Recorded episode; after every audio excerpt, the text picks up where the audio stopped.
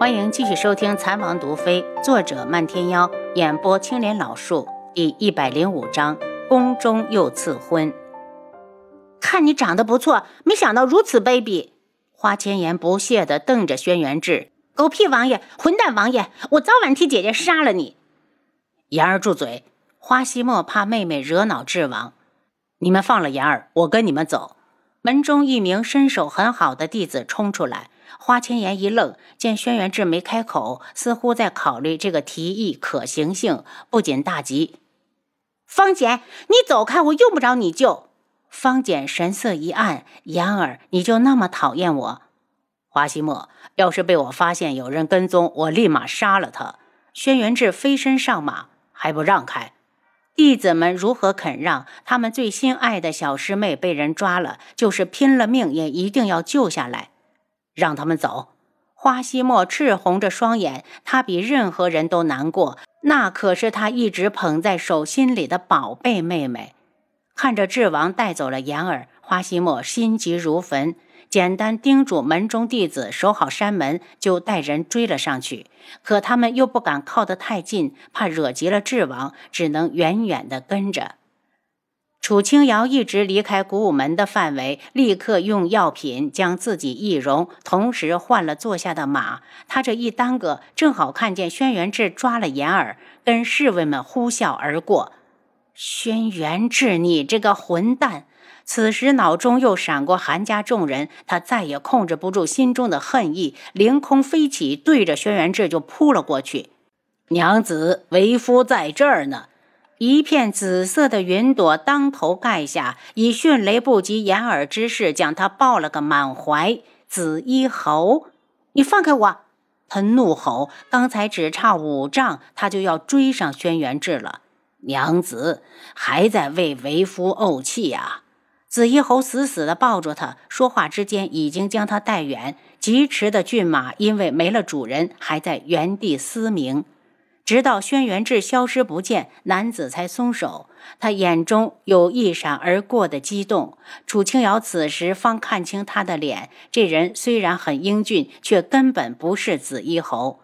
紫衣侯是那种偏向于阴柔的俊美，而此人却是儒雅清俊。他嗅了下鼻子，还有此人身上没有冷梅香。你是谁？他问。在下上官无双，九月国人士，人称无双公子。男子谦虚一礼，朗星般的眸子给楚清瑶一种似曾相识的错觉。无双公子，再会。楚清瑶转身要走，却被男子一把拉住。姑娘，对方人那么多，你此时出手，无异于自取灭亡。多谢公子提醒，再会。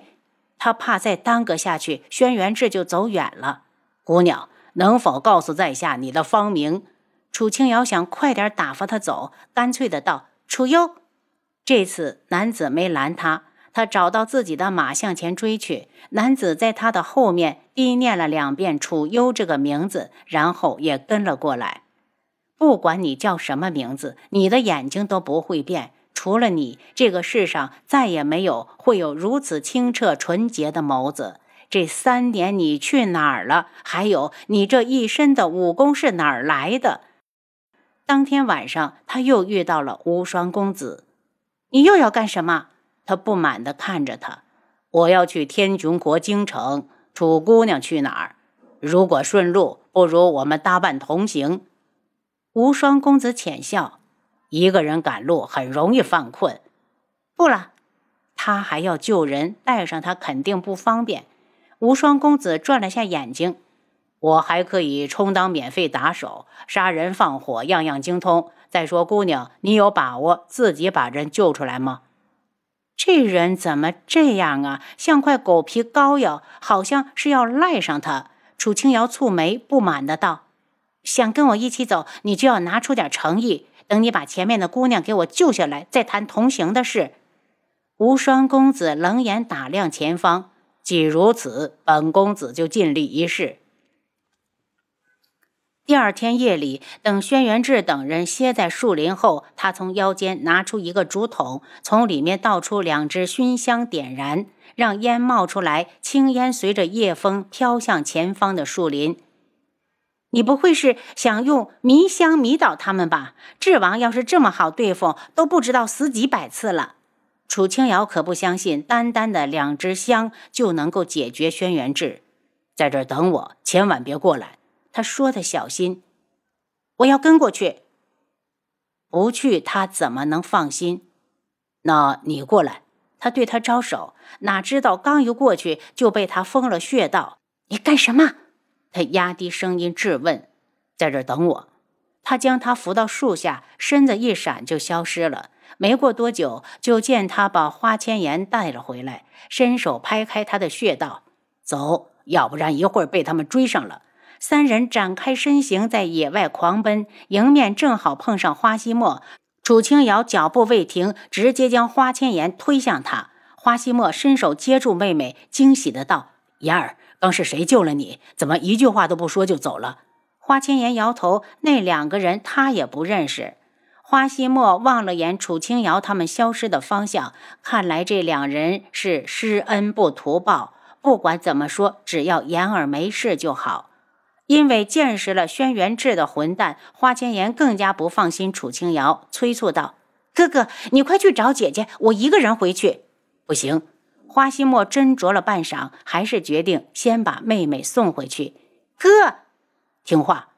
顾不上休息，他们连夜赶回古武门。楚清瑶和无双公子一直跑进一个小镇，见后面没人，这才靠到树干上，大口喘气，累死了，肺都要炸了。歇息够了，两人找了间客栈住下。第二日起来，楚清瑶还在郁闷，又要重新买马时，客栈外已经停了一辆马车。公子见他们出来，车夫赶紧下来，上车吧。无双公子亲自撩起车上的水晶珠帘，让楚清瑶先上。上车之后，楚清瑶直接被震撼了一下。没想到车内另有乾坤，竟然布置的这样豪华。雪白的貂皮铺满了整个车厢，因为天气越来越暖，旁边还叠着蚕丝织成的凉席。车厢四角各镶嵌着拇指大小的明珠，将里面映得亮堂堂的。车厢的正中间放着一张折叠的檀木桌，上面茶水糕点一应俱全，边上还放着一摞书籍。无双公子拿起瓷器茶盏，给两人各倒上一杯茶水，尝尝金春的梅茶。随着沁人心脾的梅香扑来，楚清瑶审视着他。同样的紫衣，一个身带冷梅香，一个爱喝梅茶。要不是长相差的太多，他都要以为他们就是同一人了。你很喜欢紫色的衣服，紫色高贵。这世间只有这种颜色才配得上本公子。无双公子轻抿了口茶水，示意楚清瑶赶紧尝尝。他喝了一口，顿觉唇齿留香，回味绵长，不由道了声：“好茶。”无双公子一脸得意，要是不好，他也不会喝，承诺道：“我家里还有一些梅茶，等有时间送你一包。”多谢公子。楚清瑶笑笑。你还没告诉我昨晚是怎么救出言儿的？他始终不相信轩辕志会被两只香毒倒。我早就在他们的水里放了药粉，那药粉无色无味，吃了也没什么反应。它与香结合在一起，就会致人昏迷。楚清瑶不满的道：“人都昏迷了，你还带我跑？最重要的是，他错过了一次杀掉轩辕志的机会。”他讪笑了下，前面五百里外还有一支暗卫埋伏着，一旦弄出声音，怕是我们都得留下。两人一路坐着马车，悠哉地进入天穹京城。他忽然对车夫道：“今晚找韩家附近最近的客栈住下。”楚清瑶眼角一跳，不知他指的是哪个韩家。马车停下，楚清瑶望着云集客栈的牌匾，就是一愣。真的很巧，三年前他回来和花希墨住的也是这家。吃了晚饭，悄悄休息片刻，天就黑了。无双公子敲开他的门：“去韩家去不去？”他故作平静的道：“哪个韩家？”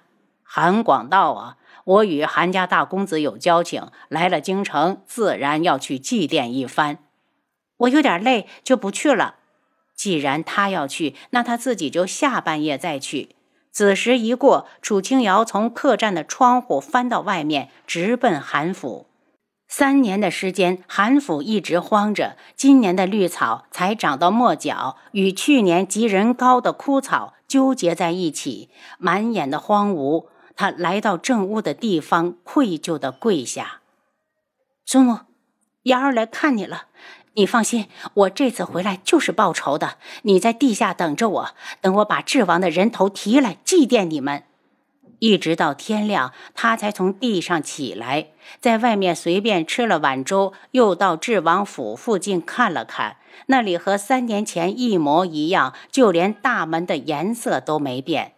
远处有车轮滚动的声音，他身子一闪，躲了起来，只一眼就认出这是宫中传旨太监的马车。马车停到智王府，太监下车，大声道。圣旨到，智王殿下前来接旨。轩辕氏很快出来，恭敬地跪下。太监尖着嗓子：“近日宫中选妃，朕见京中巡抚之女许梅香蕙质兰心，举止端庄，感念皇帝孤身一人，将其赐予智王为正妃。钦此。”轩辕志一愣，跪在那儿没说话。